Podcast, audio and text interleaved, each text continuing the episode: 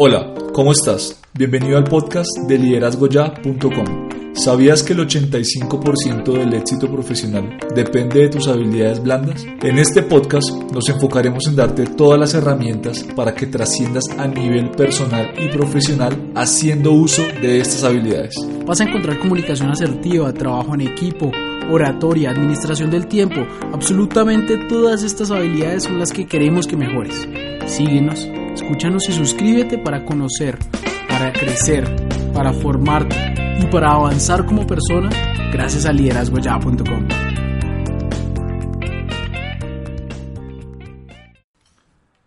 Hola, bienvenidos al episodio número 9.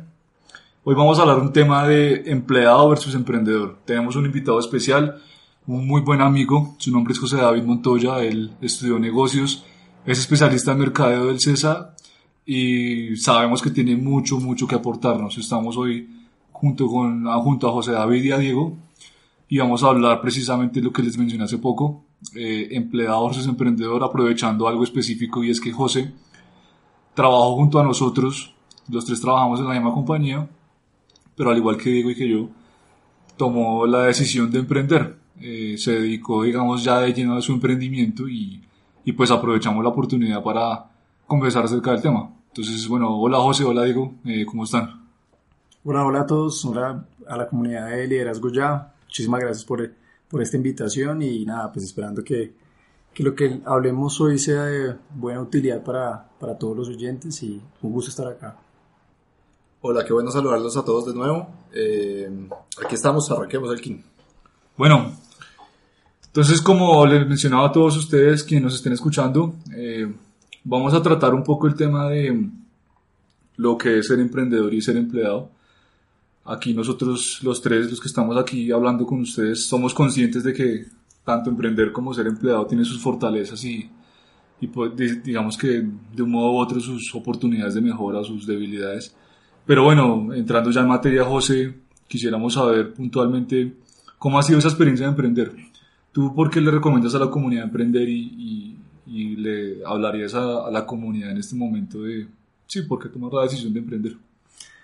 Bueno, digamos que digamos, mi experiencia ha sido una experiencia bastante enriquecedora. ¿sí? Digamos que eh, emprender no es eh, como todo el mundo piensa, eh, que, que, es algo fácil, que es algo cool. ¿sí?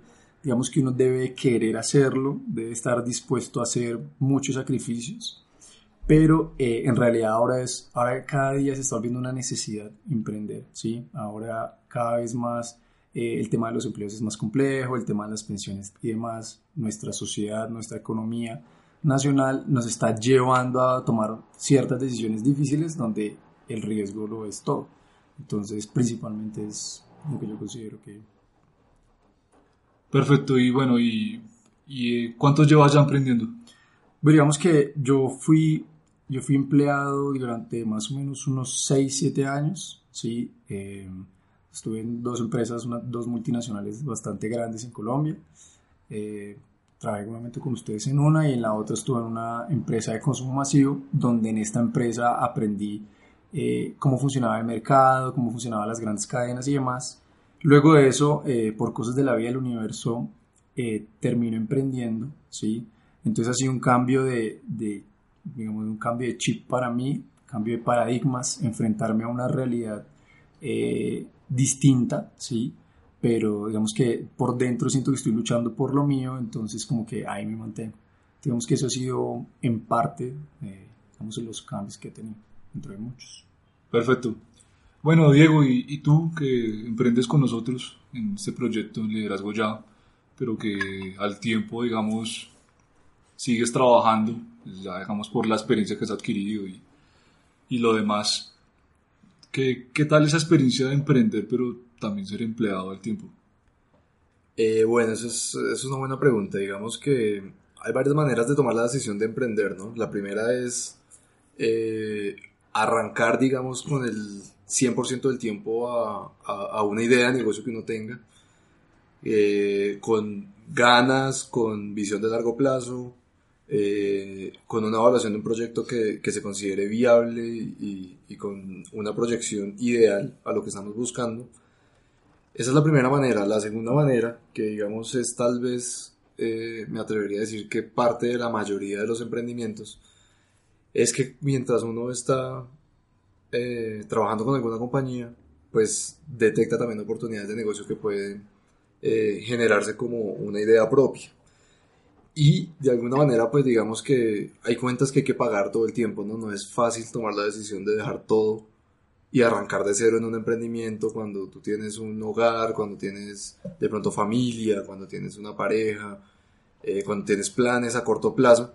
No es muy sencillo, entonces digamos que la, la, la tarea de ir llevando un emprendimiento en paralelo a estar vinculado a una compañía eh, tiene sus pros y sus contras, digamos. Tiene algo bueno es que tú estás en constante aprendizaje también eh, dentro de la compañía y hay muchas cosas que uno siempre puede jalonar hacia su emprendimiento y enriquecerlo de una manera más rápida, porque tú conoces eh, personas todo el tiempo, tienes contacto con, eh, digamos, nuevos roles y eso ayuda a enriquecerlo. ¿Qué es lo que yo consideraría no tan bueno? Que no tienes la disponibilidad del tiempo para, para que el proyecto avance con la velocidad que uno quisiera. Entonces hay que saber sopesar eso, eh, digamos que sacar lo bueno de ambas cosas y tratar de, de complementarlo y es parte, digamos, de, del aporte desde mi rol que, que tengo con, con, liderazgo ya, eh, ir trayendo, digamos, esas cosas buenas a lo que puede ser el futuro del, del emprendimiento. ¿no? Vale, tú mencionas algo válido y es que muchas veces al momento de emprender eh, encontramos limitaciones, ¿no? Que muchas veces pueden que sea solo argumentos que tenemos en nuestra mente o, limitaciones reales, como es el responder por un hogar y demás. Pero aprovechando que está José hoy con nosotros y él es una persona muy preparada, eh, ¿tú qué piensas, José? ¿Crees que la educación nos forma para emprender o nos coloca esas limitaciones muchas veces para no dar ese paso? Yo creo que digamos que las escuelas ahora le están debiendo mucho a los emprendedores, ¿sí? Digamos que lo que pasa es, es un ejemplo sencillo, digamos, no sé si ustedes sepan cómo es que se caza un, un cerdo salvaje en Australia. Por ejemplo, el cerdo salvaje en Australia lo que hace es que daña cualquier persona que se le atraviese, la muerde y demás. Entonces la forma en que los cazan es que le colocan un bowl de comida, ¿sí? Hoy. Al otro día le colocan el mismo bowl de comida con digamos que una reja tiene cuatro lados, y le colocan una parte de la reja, vuelven con el bowl de comida. A la segunda vez le colocan otra parte de la reja con el bowl de comida. Entonces cada vez el cerdo se está acostumbrando a esto. Y la última vez cierra totalmente la reja con el bowl de comida y el cerdo aún no se ha dado cuenta de, que está atrapado. Entonces, eh, muchas, muchas veces a nosotros, digamos que como emprendedores, primero no existe un mapa para ser emprendedor, ¿sí? Eh, nosotros como, como en estudiantes eh, siempre nos dicen que tenemos que seguir un tipo de reglas normativas, mapas y demás, cuando en el emprendimiento no lo hay. El emprendimiento es contra, o sea, estoy yo contra mi mercado, estoy yo contra lo que no sé qué va a pasar. Y eso es principalmente lo que es un emprendedor. Un, emprendedor es, digamos que la diferencia entre un emprendedor y un, un vendedor es, eh, bueno, la definición es persona que construye un negocio o negocios tomando riesgos financieros con la esperanza de obtener una ganancia. Entonces, en otras palabras, es un emprendedor es una persona que administra el riesgo, ¿sí? Entonces, el riesgo de no pagar la nómina, el riesgo de que no, yo no pague a los proveedores, de que no me paguen a mí, etc. Entonces, considero que hay muchos puntos por los cuales las, las universidades no, no, no le ayudan al emprendedor como tal, comenzando desde su parte mental, ¿sí? Entonces, no sé, tengo muchos ejemplos, pero no creo que no sé si nos alcance para, para darlos todos. No, eh, definitivamente lo que dices es muy cierto. El emprender no tiene un mapa. Eh, la universidad nos acostumbra a que si somos ingenieros y hay un proceso para hacer esto y hay una fórmula para hacer esto, pero emprender es otra cosa, por más, más allá que haya un conocimiento, una experiencia, es enfrentar otro tipo de cosas y es entender que cuando tal vez uno es empleado, pienso que pues sí, yo tengo mi sueldo fijo y bueno, cumplió la, cumplió la venta la, la compañía o no, pues de un modo u otro no me afecta. Pero cuando estoy emprendiendo la venta me impacta directamente porque es el salario, mi salario el que está en riesgo, ¿verdad? Pero bueno, ya digamos dando ese ejemplo y teniendo en cuenta que aquí hay eh, mucha experiencia, muchas perspectivas, ¿Por qué, digamos, recomendarías tú emprender y por qué recomendarías no emprender, José? Yo, digamos que, porque, digamos, no recomendaría emprender, digamos, ser, ser empleado tiene muchas cosas positivas, ¿sí? No digo que ahora hay mucho, lo que se está viendo mucho es, y no tiene nada de malo hacerlo, que mucho movimiento, no, ya soy emprendedor, no, yo estoy vendiendo por, por, estoy siendo un vendedor y ya soy emprendedor. En realidad no estoy administrando el riesgo, no tengo gente a cargo, no sé qué es lo que es enfrentarme con muchas cosas. Pero ser empleado en realidad tiene muchísimas cosas positivas que no se encuentran al, ser emprendedor. Pero ¿por qué serlo? Porque primero trae libertad, ¿sí? Segundo, estoy, si yo, por ejemplo, me estoy dando todo mi 100% en una empresa, en un empleo, doy mi tiempo, mi esfuerzo, mi energía para obtener un resultado, lo puedo hacer en el mismo, en el mismo lado, en el mismo emprendimiento mío, ¿sí? en mi mismo negocio. Eh, tuve la oportunidad de conocer a una persona que es el socio de, de, Camilo Espinosa, de la familia Espinosa, que son, creo que son eh, una familia muy conocida aquí de grande, un grupo empresarial muy grande en Colombia. Y eh, el tipo le decía, cuando él se empleó, el hijo le decía al jefe, yo, yo voy aquí durar solamente dos años. Y le dijo, pero ¿por qué? Si usted tiene un potencial bueno, usted puede durar aquí. No, yo solamente voy a durar dos años. Y le decía, ¿pero por qué lo vas a hacer? Le dijo, porque es que yo aquí salgo a emprender. Y, le, y porque le dijo, pero es que yo ya me quebré. Yo ya me quebré, ahorita lo que voy a hacer es volver a ganar dinero para volver a darle a lo mío. Entonces ese tipo de mentalidad se la pasó obviamente a su familia, que no es una mentalidad que tenga todo el mundo y, evidentemente pues es algo que, que, tú le vas a heredar a tu familia, no le puedes heredar un empleo, yo no le puedo heredar un salario de gerente de 15 millones de pesos a, a mi hijo, ¿sí? puede generar un activo.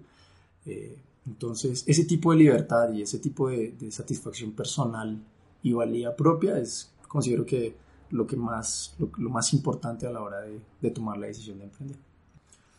Total, ahorita estamos ante un paradigma bien complejo y es que nuestra generación, por decirlo los millennials, dicen que es la generación más inestable, ¿sí? laboralmente. Pero es inestable precisamente porque un empleado tal vez de nuestra generación y pues, de cualquier generación no encuentra como, como esa oportunidad de llevar a cabo sus ideas de negocio estando empleado. Ahorita hay algo de moda que es el concepto de intraemprender, que es yo trabajo con una compañía, pero la compañía me promueve mi emprendimiento, o sea, me da un espacio para yo lograr emprender.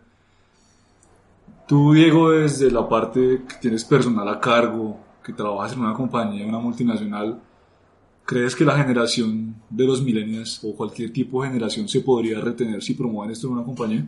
Sí, absolutamente. Yo creo que eh, acá estamos en un momento de la historia donde lo que ofrece una compañía no está acorde con lo que los empleados tienen como expectativa, ¿sí? Eh, es normal, digamos que es como los ciclos de la economía. Al final, esto se tiene que organizar, ¿sí? Las compañías tienen que migrar a la nueva realidad del mercado laboral. Nosotros no podemos, digamos, como compañía estar eh, tratando de jalonar perfiles de un tipo cuando lo que ofrecemos como compañía no está acorde a las expectativas de, de esos perfiles. Entonces, yo creo que eh, los últimos 20, 10 años y seguramente los siguientes 10 o 20 también, eh, vamos a estar en esa transición. Además, es dinámico. De aquí a que las empresas se acomoden también a esa nueva realidad, seguramente las nuevas generaciones, las expectativas que tienen también son diferentes. Y esto, digamos, es, es una cadena, digamos, constante. ¿Cuál es el tema acá? Que una compañía tiene que reaccionar de una manera más rápida, tiene que tener en, en, la alta dirección, digamos, personas que entiendan esto. Eh, una vez es, digamos, que le da tranquilidad una dirección de personas que tengan mucha experiencia y mucho conocimiento tanto de la compañía como del mercado a lo que se dedica, etc. Pero a veces cuando se traen perfiles que hacen una generación de ideas disruptivas constantemente, que incomodan a toda la compañía, son personas que entienden la nueva realidad del mercado. Entonces yo estoy de acuerdo en, en, ese pensamiento de que si una compañía se enfoca en brindar beneficios como haga su empresa, digamos, aproveche esta empresa para hacer un trampolín y usted vuélvase como otro brazo más de la empresa, como un aliado estratégico y no verlo como una competencia, absolutamente, digamos que estaría adecuado para las expectativas de, de la generación como los millennials. Correcto. Y para complementar eso, José, eh, muchas veces eh, el emprender es decisión, como es tu caso, o muchas veces emprender es porque resulta que la persona llevaba 20 años en su compañía y de repente la sacaron. Y se quedó pues pasmada porque nunca tomó la decisión de emprender y dice, eh, carajo, o sea, yo por qué no hice esto antes, por qué esperé hasta que me echaran y muchas veces las personas tienen ese temor de no emprender o mejor dicho, de no dejar un trabajo porque es algo estable y nunca tomaron esa decisión de emprender. ¿Tú qué le recomendarías a esa persona que nos está escuchando y dice, venga, yo tengo esta idea hace cinco años, hace cuatro o tres años, no la he llevado a cabo porque, no sé, estoy esperando el momento perfecto, el momento perfecto no existe en el emprendimiento? ¿Qué le recomendarías a esa persona? Digamos que el, lo primero es siempre dar el paso, ¿sí? Lo que pasa es que nosotros pensamos muchas veces que emprender es lanzarse al vacío totalmente, ¿sí? Sin embargo, es lanzarse al vacío, sí, pero sabiendo nadar o más o menos estando preparado que se va a venir, ¿sí? Entonces muchas veces eh, uno de los consejos que dan grandes eh, empresarios y que me lo han dado a mí es, y que yo lo estaba haciendo con mi emprendimiento, ¿sí? Digamos que yo no tengo que salir a eh, irme de lleno con toda una idea, ¿sí? gastar todo mi dinero en una idea, gastar todos mis ahorros y demás, si yo antes puedo hacer pruebas. ¿sí? Hay un libro que se llama, que se lo recomiendo a todo emprendedor que, que quiera arrancar, se llama eh, Running Lean de Ash Maurya. Este libro habla de unas pruebas, ¿sí? donde el, el autor dice que uno siempre tiene que hacer ciertas pruebas antes de, para ver primero si mi, eh, tengo un product fit, o sea que si mi producto es, hace fit para el mercado que yo estoy viendo y segundo si hay un market fit, ¿sí? A la, hora yo de hacer eso, ¿sí? Lo que estoy haciendo es reducir mi riesgo de no saber qué va a pasar con mi negocio y a la hora de yo de reducirlo puedo tomar la siguiente decisión. Entonces, por ejemplo, él decía, él no sabía si iba a lanzar un, un libro. Entonces lo que él empezó a decir, él empezó a hacer es sacaba unas páginas del libro entonces él decía, esta es una, una, parte pre del libro, ¿qué le parece? Una versión beta. Entonces a la hora de ver la reacción de las mismas personas que le decían, está muy bueno, quiero tener más, quiero tener más. Entonces él empezó a decir, ok, voy a, a venderlo preordenado. Entonces simplemente él empezó a venderlo preordenado, ni siquiera había terminado el libro y ya lo estaba vendiendo. Entonces esa clase de pruebas son las que a uno le alivian muchísimo el riesgo, ¿sí? Eh, y, y, no, y no solo los emprendedores, lo hacen las grandes empresas, empresas eh, por ejemplo, en el libro que analiza Jim Collins de eh, Great by Choice, que son empresas como grandiosas por elección, él, él, dice que las empresas más grandiosas cuando viene una idea no dicen eh, me voy con todo, él dice voy a disparar balas y después cuando me dé cuenta de la reacción disparo cañones. Fire bullets, then cannibals. Entonces él dice que uno hace pequeñas pruebas, ¿sí? De cualquier negocio, de cualquier emprendimiento, de cualquier cosa se puede hacer pruebas. Ok, ¿Y, qué pasa en el caso de que resulta que la persona la echaron y se dio cuenta que está en un mundo para el cual ya no está preparado tal vez porque solo aprendió una metodología, un campo y nunca salió de eso? ¿Qué puede hacer esa persona? Pues esa persona tiene que primero ver en qué es bueno, ¿sí? Eh, no tiene que hacer si en este momento obviamente tiene deudas que pagar y además él seguramente no va a tener un capital para decir, no, voy a invertir en educarme, ¿sí? si en este momento no lo sé hacer. Lo que él puede hacer es llenarse de información valiosa que hay en el mercado, que es gratis, gracias a la internet, gracias a plataformas como las que genera liderazgo ya con su comunidad. Y eh, luego de eso es evidenciar en que realmente soy muy bueno, ¿sí? en que realmente soy muy bueno y me apasiona y además eh, puedo hacer esto diariamente sin que me paguen, ¿sí? Y segundo, ver si eso que yo hago muy bien y sé hacer muy bien eh, genera un ingreso. Por ejemplo, hay personas que hay muy buenos emprendedores, ¿sí?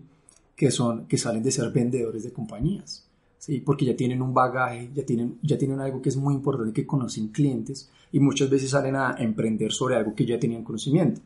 Eh, entonces ellos ya tienen ese tipo, ellos ya, tienen algo que es muy importante, ya tienen ciertos clientes, ciertos contactos, cierto mercado. Ahora lo que falta es la necesidad del producto. En muchas otras ocasiones, eh, por ejemplo, en las empresas, siendo emprendedor, uno tiene la, si yo soy el chef, yo solamente sé cocinar, ¿sí? Entonces yo tengo que saber eh, qué tipo de, de, de, habilidades tengo yo, ¿sí? En que realmente soy muy bueno para en eso enfocarme. Y de ahí empezarme a rodear con personas que sean eh, mejores que yo en algo, ¿sí? Siempre tenemos gente que, es, que nos puede ayudar. Siempre tenemos gente que, cualquier persona que nos puede dar algún tipo de coaching, de mentoring y demás. Hay muchas personas con dinero, millonarios y demás, que están dispuestas a, dar, a regalar tiempo, valioso tiempo de ellos, media hora, una hora, para hablar con cualquier persona. Porque todo millonario, todo emprendedor no llegó allá solo. Siempre hubo alguien que de alguna forma le, dijo cómo era, vio el camino.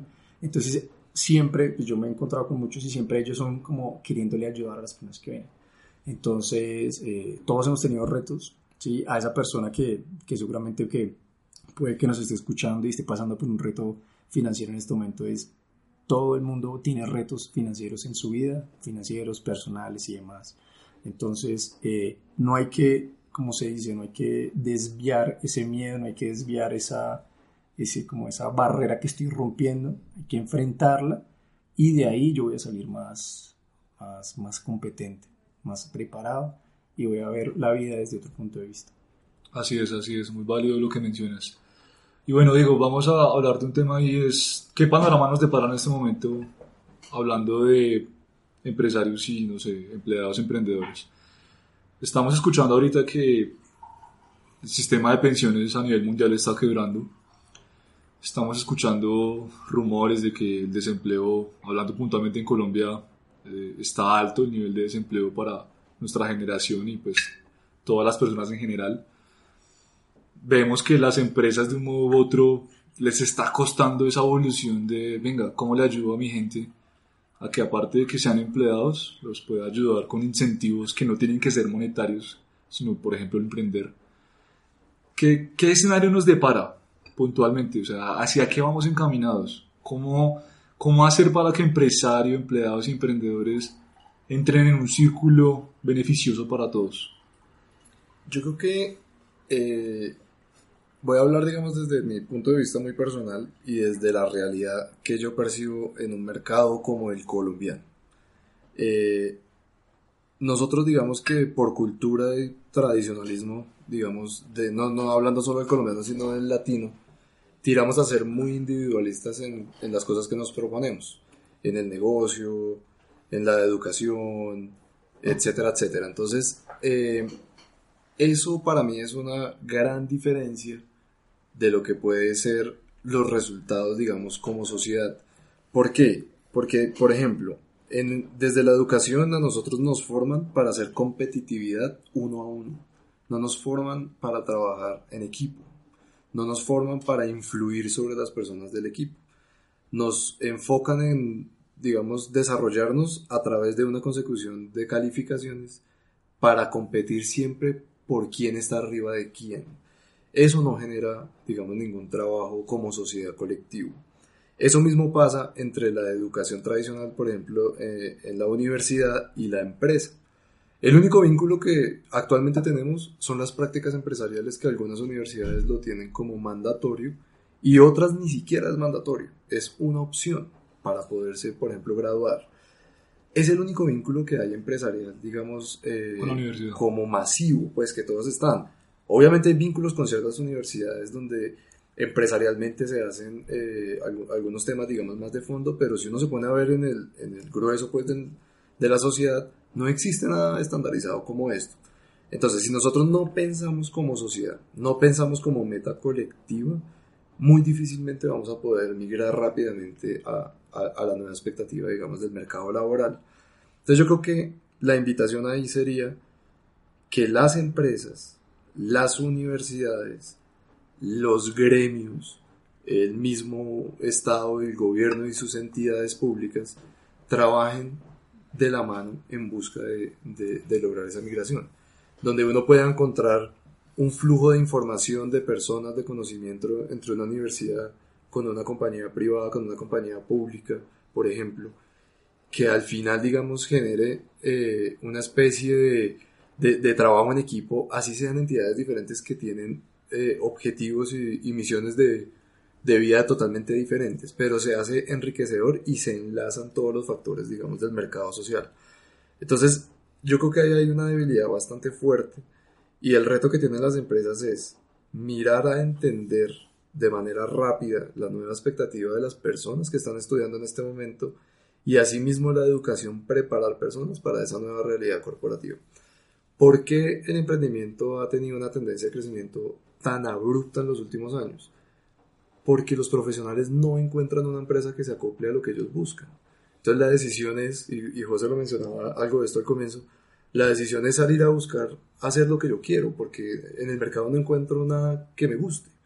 Entonces empieza a generar, digamos, una buena dinámica en emprendimientos, en, en innovación, pero no hay que desconocer que el 98% de las empresas que mueven la economía de un país como Colombia y como muchos, digamos, al menos de Latinoamérica, están siendo empresas del sector real, están siendo empresas manufactureras, están siendo empresas, eh, digamos, comercializadoras, y ellos están quedando en una dirección tradicional.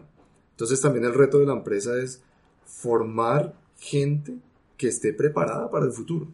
No es solo la universidad, sino la empresa también tiene que estar generando sus sucesores hacia el liderazgo que tengan vista al futuro. Entonces, si eso se hace solo, de manera individual, como mencionaba al comienzo, va a ser muy largo el camino. Y seguramente en ese camino van a haber empresas muy fuertes, muy grandes, que ya es lo que ha pasado en los últimos años, que se están yendo a pique. Y empresas pequeñas, startups que crecen con un una fuerza, digamos, y, y, una proyección exponencial los primeros años, se están comiendo el mercado de esas empresas de tanta tradición, de tanta fortaleza, de una marca tan fuerte, las están dejando a un lado. Entonces, eso da dinamismo a la economía, pero empieza a ser complejo porque estamos poniendo en riesgo la mayoría de empresas que son las que sustentan también la economía del país. ¿no? Ok, vale, ya para ir finalizando y para darle consejos prácticos a nuestra comunidad. Eh, Diego, ¿tú qué piensas? ¿Hasta qué punto recomiendas ser empleado y luego emprender? ¿O recomiendas tal vez ser empleado y hacer otra cosa para no confiarme? Porque tal vez para una empresa en algún punto soy obsoleto. Pero, ¿qué recomiendas en ese punto? ¿Recomiendas ser empleado un tiempo y emprender, ir emprendiendo y luego renunciar? ¿O, o tal vez recomiendas ser empleado y buscar otro tipo de ingresos? Yo creo que depende del, del momento de, de, la vida en la que cada persona se encuentre.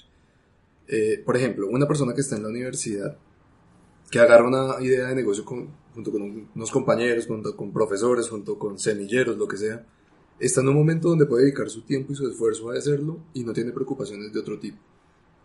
Eso puede funcionar. ¿Qué puede ser lo negativo ahí? No tiene tampoco una experiencia y un bagaje que le puede servir para estructurar una empresa de crecimiento, digamos, exponencial. Luego de esa etapa viene cuando ya estamos, digamos, vinculados laboralmente en los primeros cinco años con una compañía.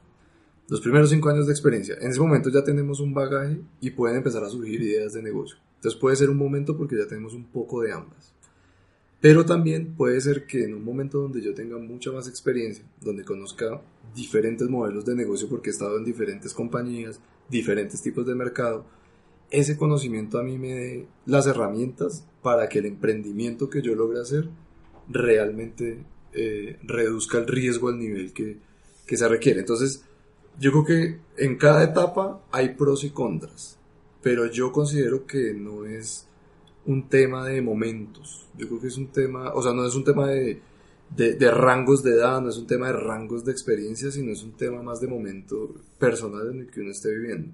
Y muchas veces, tú lo mencionas ahorita, muchas veces la gente lo hace porque le toca. Y de pronto eso es un driver incluso más fuerte que el conocimiento que una persona o la experiencia de una persona pueda tener. Entonces, eh, que para minimizar el riesgo puede ser, en mi caso personal, trabajar en paralelo emprender, considero que puede ser incluso lo más sano para tener una media con responsabilidades financieras medias y todo, porque te da tranquilidad. Y la tranquilidad es importante a la hora de emprender en el sentido de que no nos aceleramos a disparar, digamos, eh, el emprendimiento hacia, hacia, en diferentes vías, sino que podemos, eh, de una manera más concienzuda, enfocarlo hacia lo que queremos, así tome un poco más de tiempo. No tenemos tanto afán y tanta inmediatez para los resultados y se pueden construir mejores bases en un emprendimiento. Ok, ¿y tú qué opinas, José? ¿Qué, qué recomendarías? Yo recomiendo, muy de acuerdo con lo que dice Diego, es dependiendo de cada, el tiempo de cada persona, su tiempo personal. Digamos, eh, mi papá fue una persona que desde, desde que estaba muy joven le tocó, porque no tenía cómo, rebuscar dinero de alguna forma. Entonces él se crió con una mentalidad de emprender, ¿sí? Eh, empezó a vender, vendió paletas, vendió chicles, vendió de todo, ¿sí? Y una vez le ofrecieron un, un trabajo donde le pagaban, digámosle, 800 mil pesos, ¿sí? Y entonces era 800 mil pesos el mes. Y él, por viajar a pueblos en esa época, en Antioquia, eh, vendiendo cosas y demás, él se hizo, se hizo un millón y medio en tres días, en un fin de semana. Y para esa época un Eh, billete, ¿no? Entonces eso era mucho y él decía, ¿yo qué me voy a, em-, yo qué me voy a emplear? ¿Sí? Entonces, lo que dice Diego es totalmente cierto, o sea, es en realidad emprender no tiene que ser, no, ya renuncié y me fui de todo.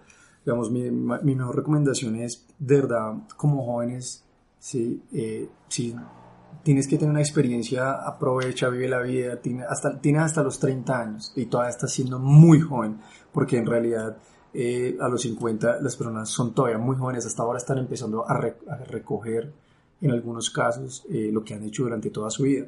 Entonces cuando uno tiene esa experiencia, cuando uno tiene todo ese bagaje y sabe qué es lo que quiere, yo puedo estar emprendiendo en paralelo a mi empleo. Yo puedo estar diciendo, yo tengo esta mentalidad, yo tengo la mentalidad de que voy a simplemente, no voy a gastar en cosas, en el nuevo iPhone, en el nuevo Apple Watch, no voy a gastar en esto. Voy a sacrificar un tiempo de mi vida, sí, voy a sacrificar las fiestas, voy a sacrificar, dependiendo de yo qué tanto lo quiero. En muchas veces, eh, eh, por ejemplo, la vida te lleva a tomar una decisión mucho más rápido, porque a veces procrastinamos y decimos, bueno, como tengo esto seguro acá, entonces pues eh, me voy, voy siendo lento, entonces me quedo en el análisis del parálisis. Entonces de momento a otro tienes un hijo y ahora sí necesito tener otro ingreso. ¿sí? Entonces depende de la decisión de cada persona. Hay personas que les va muy bien siendo empleados, viven felices, tienen empresas que les dan home office, eh, pueden trabajar en cualquier parte del mundo y se lo disfrutan. Mientras que hay otras personas que no. Entonces, de verdad, uno puede empezar en la empresa a generar pequeños proyectos dentro de la compañía en los cuales yo emprenda. Oiga, yo todavía no sé mucho influir en las personas. Yo puedo empezar a, no, pasa que no- así no sea jefe de alguien. Yo puedo empezar a influir en otras áreas para sacar algún proyecto adelante. eh, eh, o simplemente yo puedo estar haciendo los fines de semana tra- trabajando en, el, en mi proyecto. Eh, por ejemplo, hace poquito hablábamos de eso, del, del creador, del fundador de, de la cadena de restaurantes Tres Cuartos. Eh, yo cuando me senté con él, él me, él me decía, yo trabajaba de lunes a viernes, ¿sí? Trabajé hasta los 27, 28 años, aprendí, yo estaba en la parte financiera, entonces pude entender cómo eran las finanzas de un negocio, pude entender todo esto. Y después dije, el fin de semana empecé a trabajar en un tema de restaurante, un restaurante de un amigo, y mi amigo me dijo, quédese con el restaurante. Cuando empecé a ver que el negocio estaba dando, me dije, voy a emprender. Luego ya tuvo planta, tuvo, como que tuvo 3.500 personas a cargo, no recuerdo bien la cifra. Entonces, se puede hacer, o sea, eh, muchas veces esta, esta, yo digamos, discuto de, mucho con, con lo que dicen de Silicon Valley, de que yo joven ya puedo totearla, le- puedo sacar al estadio, sí se puede, pero de verdad requiere mucho tiempo de experiencia, ¿sí? Eh, cuando tú analizas a Mark Zuckerberg de Facebook, a Steve Jobs o a Bill Gates, estas personas no solamente venían teniendo el conocimiento durante dos años. Mark Zuckerberg había pasado más de mil horas codificando. Lo mismo Bill Gates. Bill Gates estaba creo que desde los nueve años Programando. programando y ya cuando tenía 20 años ya tenía todo el conocimiento y, y hacía... Y hay un libro que se llama Outliers que lo explica muy bien. Y Las es- 10.000 horas, ¿no? Las 10.000 horas. Entonces, y pues no solo en el emprendimiento, las 10.000 horas en músico, las 10.000 horas en chef, entonces para poder alcanzar esa maestría. Entonces yo creo que, que, o sea, eso sería como que en lo cual yo veo que una persona se puede enfocar y que de verdad tiene que seguir estudiando, tiene que seguir preparándose, eh, invierta en sí mismo. No, todavía no tengo, todavía no gano lo suficiente para poder, eh, por ejemplo, empezar a emprender o, o meterme en algún negocio o invertir en aquel lado. Puedo invertir en mí mismo, puedo pagar un curso por internet de muchas plataformas eh, en línea y yo así puedo generar, puedo generar más valor para mí y puedo empezar a generar más ingresos para mí para evidentemente eh, salir al mercado. Yo creo que unas personas deberían enfocarse en estudiar cinco inteligencias que yo he visto que, que son muy importantes, que uno necesita como emprendedor y profesional, porque cuando salí yo de la universidad y me empleé, me encontré esto, que fue una inteligencia emocional, una inteligencia financiera, no nos enseñan del dinero, de inversiones, de, de impuestos, de deuda, una inteligencia espiritual, una inteligencia social, por ejemplo, cuando yo emprendo sin haber tenido una experiencia de empleado, muchas veces el, el emprendimiento es muy solo, ¿sí? yo estoy muy solo y no tengo amigos y demás. El networking tal vez, sí. Exacto. O, muchas veces no, no, no provee, oye, yo soy capaz de hacer una presentación en mi empresa, entonces ¿qué tal soy yéndole a la hora de unos inversionistas? Eso también es muy positivo de emprender. Y la física, una, una inteligencia física, no nos enseñan a ejercitarnos, a alimentarnos bien y todos los emprendedores y grandes empresarios a nivel mundial cuidan su cuerpo de una forma importante. Entonces yo creo que en resumen eso sería... Bueno, José, mencionas algo supremamente importante, ¿no? El tema de la inteligencia emocional que hace parte de, ese esquema de las habilidades blandas que tanto promovemos en la comunidad de liderazgo ya. Y bueno, pues resumiendo, eh, yo creo que muchas veces tendemos a satanizar el empleo, porque se está trabajando para los sueños de alguien más, pero en realidad eso no es de satanizarlo, o sea, hay que entender que es importante adquirir esta experiencia, es importante trabajar para alguien más y estructurar también mis ideas y no satanizar las cosas. Muchas veces la gente dice, no, no se regale, no haga esto, pero tal vez es como lo mencionaba eh, Robert Kiyosaki, ¿no? Trabaje por experiencia. Más allá de pensar en un salario, trabaje por experiencia que fue tal vez lo que él hacía, él trabajaba para ceros, no estoy mal, para temas de ventas, aprendió a vender y eso lo aplicó en sus compañías. Entonces el emplearse es bueno porque uno adquiere un bagaje, hay un networking, digamos desde, desde mi caso, el tema de emprender se ha facilitado en ciertas cosas porque el networking que hice como empleado lo estoy usando hoy en día a mi favor en mis emprendimientos. Entonces, pues eso es muy importante. Pero bueno, ya para el último punto y finalizar, Tú mencionabas algo, José, era el tema de la mentalidad. Mm. ¿Cómo yo creo esa mentalidad emprendedor? ¿Cómo la creo? En realidad tengo que experimentarlo. Yo no, hay una frase que decía Jim Brown, nadie puede hacer las flexiones de pecho por mí. Nadie puede ir al gimnasio, cualquier persona puede ir al gimnasio, pero yo, leyendo un libro no puedo saber vender, o yo leyendo saber cómo levantar pesas no puedo sacar el físico. Entonces de verdad se requiere experiencia, ¿sí? Yo necesito tener la experiencia de saber de que mi producto, de enfrentarme al mercado y que mercado, el que mercado me diga, su producto no sirve para nada. Todo lo que usted se esforzó durante meses y meses, su producto no sirve para nada. Usted no está haciendo nada importante y el mercado te lo va a decir a la hora de no comprarlo. Entonces, poder recibir ese golpe en la cara de frente solo se hace con experiencia. Entonces, yo creo que colocarse en situaciones que, te, que coloquen en ese tipo de experiencias y siendo empleado se puede hacer. ¿sí?